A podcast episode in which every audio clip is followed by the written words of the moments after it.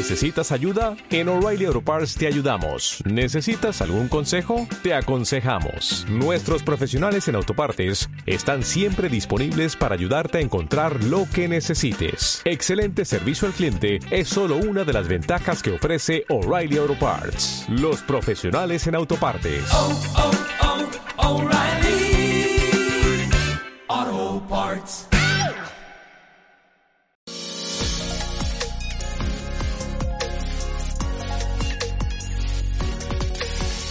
Vamos a resolver estas preguntas tan recurrentes que me hacéis sobre la fruta.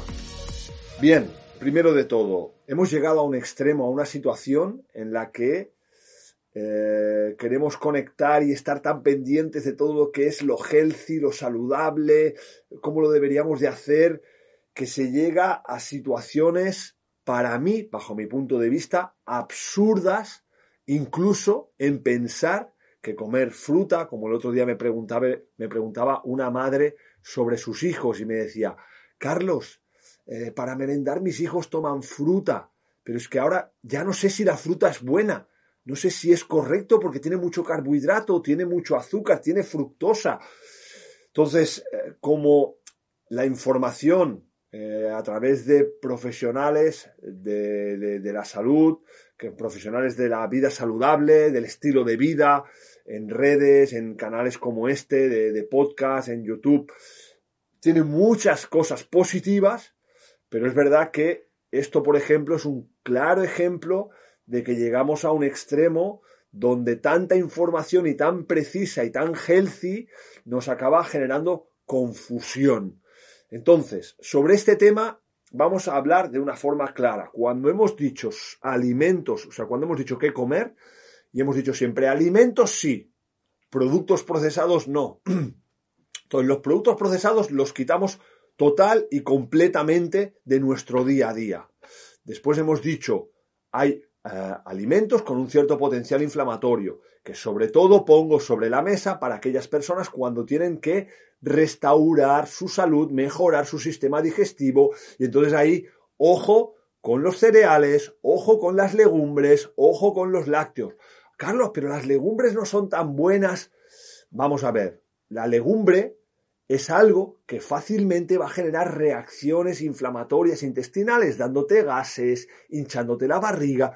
Es fácil, es fácil que eso pase. Ahora bien, que tú recuperas tu sistema digestivo, que todo está bien, que todo funciona bien y tú te comes una vez a la semana unos garbanzos y otro día unas lentejas y te sientan bien, por supuesto, está perfecto, fantástico y no hay ningún problema. Pero como punto de partida, cuando tú quieres restaurar tu sistema digestivo, ojo con estos alimentos que tienen ese potencial inflamatorio. Por lo tanto, insisto, las legumbres, ojo inicialmente, ojo con los cereales, que también es fácil que puedan sentar peor, aunque sean libres de gluten, el trigo sarraceno, estoy cansado de ver cómo acaba sentando mal. Entonces, ten cuidado inicialmente y después, cuando tú tienes un sistema digestivo que está bien, lo reincorporas y valoras hasta qué punto, pues a tomar esa quinoa te sienta bien de vez en cuando y está perfecto. A partir de ahí, los lácteos, lo mismo, insistiendo cuando me preguntáis muchas veces en redes, pero lácteos, ¿puedo comer algún tipo? Bueno, pues cuando, si es eh, cabra, si es oveja, si es leche de coco, yogur de coco, estos productos, estos alimentos eh, son correctos, pero primero resuelve tu situación de inflamación y después a partir de ahí, cuando reintroduzcas, valora si te sientan bien. Esto lo tenemos claro. Cuando hablamos de alimentos, lo tenemos, ¿no? La proteína de calidad, carne, pescado, marisco, huevos, aceite de oliva, tubérculos como patata boniato, verduras, etcétera, hay ninguna duda. Aunque es verdad que también, ojo, tenemos las personas que dicen, yo quiero comer saludable porque quiero ponerme bien, pero me tomo determinadas verduras y me dan diarrea, me dan gases, me echan la barriga, sea la zanahoria, sea la calabaza, sea la cebolla. Bueno, en este caso, bueno, hay unas determinadas, eh, unos determinados alimentos que también podría pasar con la fruta, que pasa que cuando los como me hinchan más la barriga y me sientan mal. El problema es de las verduras o es de las frutas? No, porque estamos ante un alimento.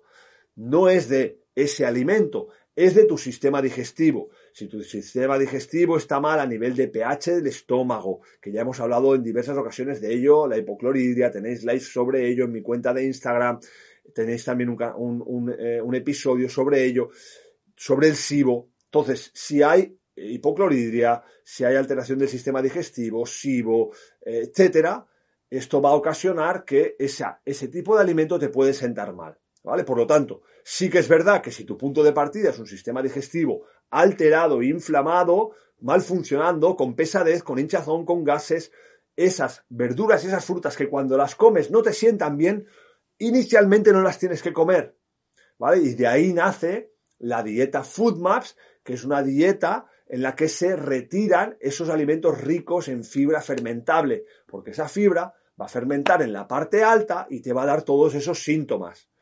Ahora bien, es un error absoluto ponerte a hacer una dieta FoodMaps restringiendo determinadas verduras, determinadas frutas y tubérculos y tú no hacer ningún tipo de intervención entendiendo por qué has tenido esa alteración del sistema digestivo. Es decir, si mi estómago está mal porque estoy teniendo mucho estrés, porque estoy comiendo muy mal, eh, pues al final yo tengo que entender el origen de por qué se ha producido esto, entender qué me está pasando y poder tratar mi sistema digestivo. No solo es hacer una dieta FoodMaps, porque si no, cuando vuelvo a meter fibra fermentable, vuelve a sentarme mal. Por lo tanto, yo retiro la FoodMaps, pero me interesa tratar el sistema digestivo para recuperar y ser capaz de volver a meter estos alimentos ricos en fibra fermentable. Además, sabemos a día de hoy que esa fibra fermentable es top porque nuestras bacterias se alimentan de ella y, liberan y eh, eh, generan moléculas de desecho, moléculas derivadas de la fermentación de esa fibra, que son ácidos grasos de cadena corta, que ejercen una acción top de regulación inmunitaria, de eh, regulación de la salud bacteriana, de la salud de la regulación epitelial, etcétera, etcétera. Por lo tanto, puedes interrumpir el uso de ese tipo de fibra, pero trata tu sistema digestivo para cuando puedas volver al mes, al mes y medio, volver a reincorporar esa fibra fermentable. ¿Vale? Bien, a partir de ahí, por lo tanto, tenemos claro que si hay una situación clara de inflamación, sí que la fruta y la verdura y eh, esos alimentos ricos en fibra los tienes que retirar hasta que recuperes tu sistema digestivo, pero después los reintroducirás. Hay otros casos en los que tampoco sienta tan mal, pero sí que te notas que si tú comes la fruta después de comer, te sienta un poquito peor. Entonces la persona decide comerla antes o comerla durante. Es una acción que temporalmente está bien, el tomarla antes o durante, porque así vas a evitar esa fermentación. Pero de nuevo, si tienes que tomarla antes o durante porque no te sienta bien, es que tu sistema digestivo no está bien y tienes que tratarte y mejorar el sistema digestivo porque tú debes de poder tomar esa fruta después de la comida sin ningún tipo de problema. ¿Vale? Entonces, a partir de ahí, cuando tengamos un sistema digestivo sano, tú si me estás escuchando y tienes un sistema digestivo sano, puedes comer fruta sin ningún tipo de problema. Ahora bien, también tiene sentido que en el periodo de verano, donde hace más calor, donde si miramos en nuestro alrededor, precisamente la tierra lo que nos da es más fruta, más fruta que nos ayuda a hidratarnos con más minerales, que en verano comas más fruta porque apetece más y sienta mejor y te gusta. Y en invierno, que hay una reducción de esa fruta, comas menos. Eso sí que es verdad que es así. Por lo tanto, la estación del año va a determinar el uso de esa fruta a ti que te sienta bien. Segunda cosa, mm, una, un detalle que he hablado y que he explicado que quiero insistir es, es muy importante aquello que comemos, pero tan importante incluso estará por encima el biorritmo de comidas que hacemos. ¿Vale? Porque no tiene nada que ver que tú vayas comiendo, eh, imagínate que vas metiendo fruta cinco veces al día diciendo estoy comiendo sano, yo estoy comiendo bien, estoy comiendo sano, como sobre todo fruta, claro, no puedes estar todo el día comiendo fruta, o sea, no se puede estar todo el día comiendo de nada, eh, no se puede estar todo el día comiendo productos procesados, pero tampoco fruta comiendo todo el día, es que algo no estás haciendo bien. Por lo tanto, regular el biorritmo de hambre-saciedad va a ser fundamental. Eso es fundamental para que después ahí puedas incorporar la fruta de forma correcta, ¿vale? Por lo tanto, levantarte por la mañana, como os explico siempre, y preguntarte si tienes hambre real. Tratar de experimentar la sensación de moverte con la barriga vacía. Tienes podcast que os explico el cómo empezar este proceso. Empezar con la barriga vacía. Y a partir de ahí, cuando aparece el hambre, es muy importante que en esa comida hayan proteínas de calidad y haya grasa de calidad. La grasa eh, en forma de aceite de oliva, en forma de aguacate, en forma de la grasa que presenta, grasa poliinsaturada que presentan las proteínas, carne de calidad, el pescado azul, el huevo, eso juega un papel muy importante en la activación de nuestro sistema digestivo, en la activación por ejemplo, de una hormona que es la colequistoquinina, que es una hormona responsable de orquestar la activación del jugo gástrico, de las enzimas digestivas, del jugo biliar. Y eso es aminoácidos y grasa dependiente. Muy importante, ¿vale? Entonces, tú comes ese tipo de alimentos y ahí además añades la parte de carbohidrato como patata, como verdura, como fruta. Entonces, si tú comes todo de forma correcta, no te vas a comer cinco piezas de fruta. La fruta va a formar parte del conjunto del resto de alimentos para simplificar, podríamos decir, en un plato grande, podríamos decir que la mitad sería esa proteína con esa grasa y la otra mitad serían esos vegetales con fruta y, em, y tubérculos. Aproximadamente, aproximadamente. Es muy importante, por eso, recuperar el ritmo de hambre-saciedad, que lo podemos hacer comiendo de esta manera, porque cuando comes de esta manera y mejoras la salud intestinal, va a llegar ese ritmo de hambre-saciedad, donde, como explico siempre, puedas comer libremente. Porque al final es, Carlos, me tengo que comer 300 o 400 gramos de pollo. Si tú llegas con una sensación sana de hambre real y con los alimentos encima de la mesa, pues come lo que te pida el cuerpo, no importa que sean 300, 350 o 400 gramos de pollo, pero no te comas primero el pollo, después la ensalada y después la verdura y después el aguacate, no, comete todo junto y tú vas viendo cómo te va eh, entrando pues esa parte de proteína rica en grasa o que haya presencia de grasa y después vas metiendo esos vegetales, incluso que haya una pieza de fruta en la propia ensalada o que al final después te acabes comiendo un plátano más o dos plátanos más porque eh, con cuatro nueces porque así te has quedado saciado y satisfecho, es correcto y perfecto, ¿vale? En este sentido, eh, por lo tanto, es absurdo que hayamos llegado a ese punto de hacer un pan un panqueto y que no comamos un plátano, porque al final un panqueto no deja de ser un producto con ingredientes healthy, pero acaba siendo procesado. Eso acaba siendo procesado o incluso hay pasteles. No, no, me como un pastel keto porque es healthy, porque está todo hecho con ingredientes saludables y tiene el, eh, como edulcorante tiene el, el eritritol, que al final notas un montón el dulce, pero no sube. Es una cosa altamente artificial, no tiene sentido. Aparte que no hay que olvidar la parte hedónica del, del, alimento. Es decir, si tú en casa vas a comer con hambre real y tienes tu pollo, tu ensalada, tu patata, tu mayonesa, tu aguacate y comes todo eso, está perfecto y te sacias con esos alimentos y al final te acabas tomando ese plátano con esas nueces. Pero si tú sabes que tienes en, la, en, la, en, el, en el armario un bizcocho keto, un bizcocho saludable, eh, vas a acabar de comer eso y el bizcocho te va a entrar. Porque esa parte hedónica es aquella que nos lleva a comer sin tener ya realmente apetito. Ya estamos saciados, pero eso te lo puedes comer. Tú no comerías más pollo, no te comerías otro aguacate, no comerías más ensalada, pero en cambio ese bizcocho te lo comes. Por lo tanto, ojo con los bizcochos ketos o los bizcochos saludables, porque son ingredientes saludables, porque al final son concentrados y son hedónicos y nos confunden a nuestro cerebro en la cantidad de comida que debemos de comer. ¿Vale?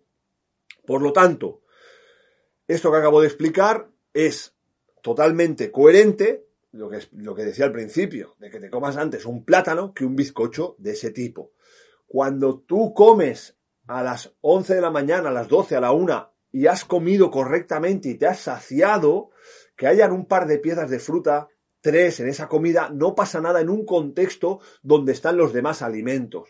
Y ese ritmo de hambre-saciedad va a hacer que tú vuelvas a comer, pero que necesites que pasen 7, 8 horas para volver a tener esa hambre real. Desde aquí, eh, por lo tanto, la fruta está totalmente indicada y en este contexto yo en un curso que está en Regenera Academy, que hay aquella persona que le apetezca hacer un curso sobre ayuno, os lo recomiendo 100% porque es un curso top. Eh, y en ese curso sobre ayuno mostré datos porque me puse un sensor para medir mi azúcar durante unos 15 días. Y ahí os mostré imágenes de cómo respondía eh, mi azúcar en sangre. Y os mostré cómo mi estado basal está entre 70, 80, aproximadamente 90 y que habían dos momentos en donde ese azúcar podría subir, en donde la glucosa en sangre podría subir a 120, a 130. Uno era cuando comía y otro era cuando hacía ejercicio intenso. Mm, ¿Qué es lo que comprobé? Bueno, pues que yo en mi comida siempre es siempre o habitual que si no hay patata hay boniato, si no hay calabaza eh, y después es fácil que haya pues ese plátano o esa mandarina o esa sandía o melón en verano. Sin embargo, mi azúcar mi azúcar en sangre se mantenía en esos niveles de 120 porque el contexto alimentario era correcto y porque mi respuesta de insulina era también correcta y entonces veía que subía pero después se regulaba rápidamente, se estabilizaba rápidamente.